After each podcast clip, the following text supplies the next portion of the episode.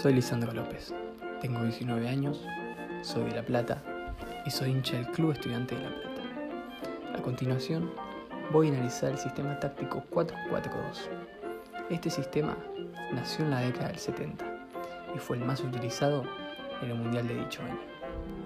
A lo largo de la historia, se caracterizó por su gran balance, equilibrio y una buena estructura donde mejor se ocupan los espacios dentro del campo de juego ha sufrido variaciones en este último tramo.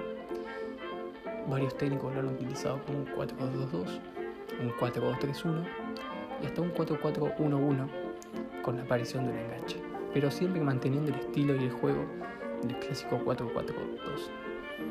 Hoy en día, el estudiante del ruso Sieniski utiliza este sistema de juego.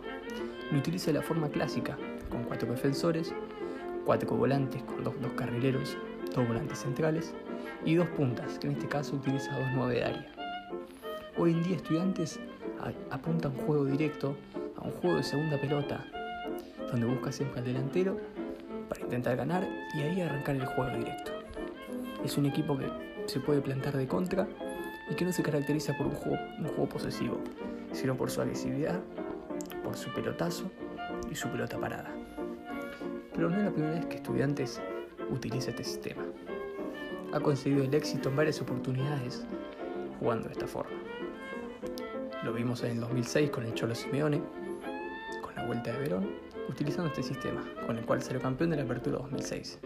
Posteriormente lo vimos a Sabela en el 2009 ganando las Copas Libertadores de América.